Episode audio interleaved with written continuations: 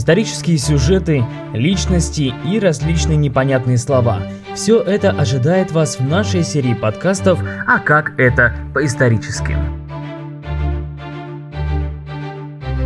И начнем мы первую серию нашего подкаста с темы «Основные этапы развития древнерусского государства», а именно конец 9 начало 12 века. И все начинается с подчинения отдельных славянских племен киевскому князю и становления главных принципов функционирования власти. Олег покорил древлян, северян и родимичей, Игорю подчинились уличи и тиверцы, ну а княгиня Ольга вновь привела к покорности древлян – а Святослав воевал против Вятичей, и в завоевательных походах рушились традиционные племенные границы и складывалась территория государства, а характер взаимоотношений Киева с другими племенами во многом строился по привычной модели военной демократии, то есть дружине и князю население выделяло в виде полюдия определенное содержание, ну а его размер не мог произвольно увеличиваться, в противном случае это вызывало вооруженное сопротивление и могло привести даже к смерти князя. Ну а киевский князь должен был выступать выразителем интересов и защитником всего свободного люда. В его задачи в первую очередь входила охрана рубежей страны и справедливое судопроизводство на основе традиционного права. Власть князя не была самодержавной, так как этому препятствовала самостоятельность народных общин, ведь глава государства вынужден был считаться с местной племенной знатью.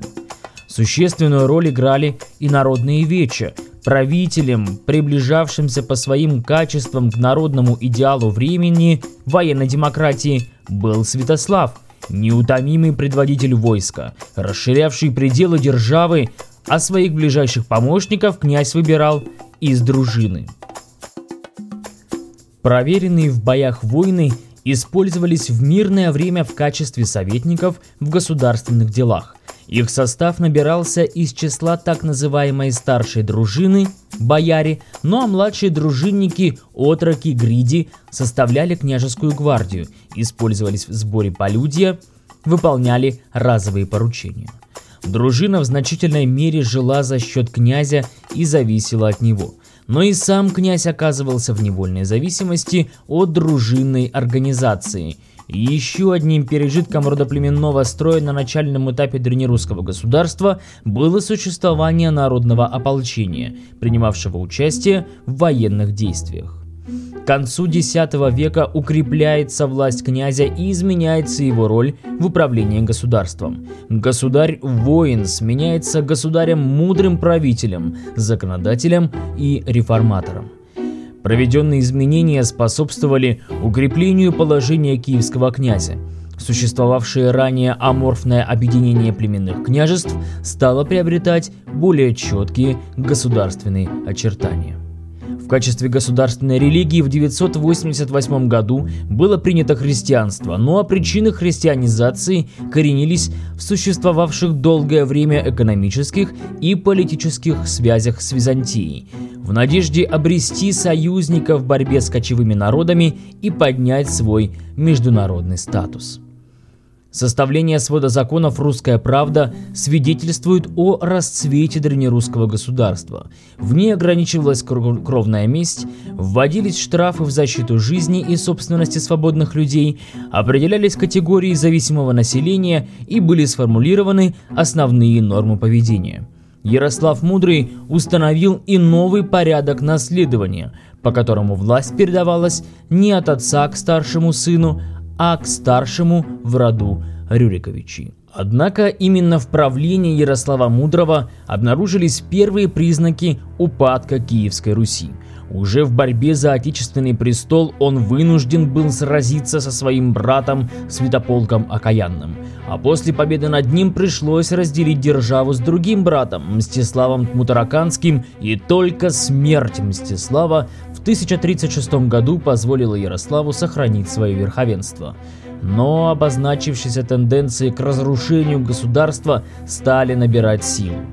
Начались усобицы внутри рода Рюриковичей. Ярослав Мудрый скончался, и власть была передана трем его сыновьям. Но и этому триумвирату Ярославичей не удалось спасти страну от войн и разорения, а улучшить ситуацию и обезопасить землю от набегов князья на Любическом съезде провозгласили принцип «каждый додержит отчину свою». Это означало, что теперь власть на местах принадлежала отдельным династиям, а киевский князь признавался первым среди равных.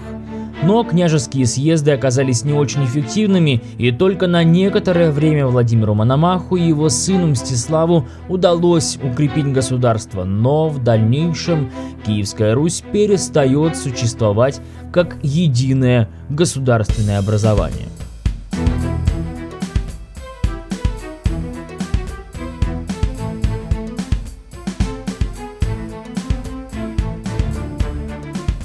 Так давайте же подведем некоторые итоги. В течение 9-10 столетий все восточные славяне, а также ряд финноязычных народов, обитавших на восточноевропейской равнине, были объединены под единой княжеской властью, под главенством одной династии – варяжской, ну или скандинавской по происхождению, то есть династия Рюриковичей.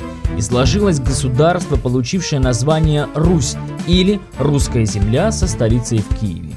Период с конца X по начало XII столетия – это время существования относительно единого древнерусского государства. Оно было одним из самых крупных в Европе и играло видную роль в международных отношениях.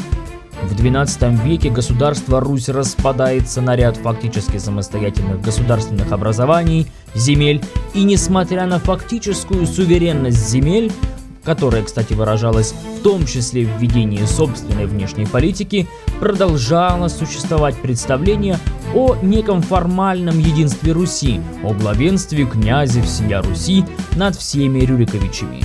В каждой земле формируются собственные культурные центры и возникают оригинальные памятники литературы и искусства.